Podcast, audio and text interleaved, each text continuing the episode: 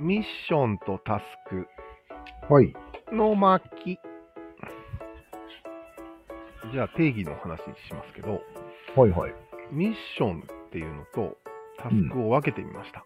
うん。元から分かれてる気もするけどね。そううん。分かれてるね。ういやん。でもミッションのためのタスクっていうような言い方をするじゃないですか。する、するすそういる。うんじゃなくて、ミッションとタスクをあえてちょっと対立概念として対立概念いね。きます。ミッションは目的みたいなものですけど、うん。自分のず命と関係があるね。ミッシうョン。ん。うん。自分の実力ですとか、うん。タレントですとか、そういうそうだね。スキルに関することなんや。一個分かりやすいやつは、うんいつか達成できるのがタスクなんじゃないああ、そうだね。能力関係なく。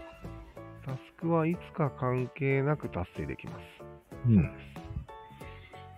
それと、ミッションは誰かとの戦いっていう部分があるのかな、やっぱり。うん根本的には。そうだね。うん、だから、より早く、うん。より強く、うん。より賢くみたいなそうだね。感じになっちゃうんだけど、うん。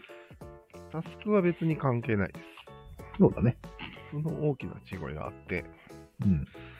今やってるのはミッションですかそれともタスクですかというのを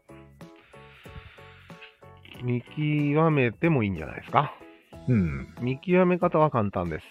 うん。ミッションの時は脇汗をかいています。うん。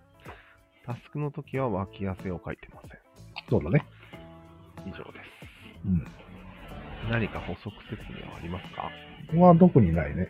はいまあ、まとめると今回ははい対立概念だということが言いたいわけね。そうだね。しっかりとしたこの2つは。そうです。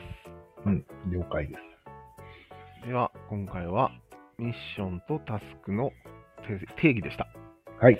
以上ですミッション、ミッションコンプリート。まあこれはミッションのうちに入りますね一応はい入ります。入ります。はいはい。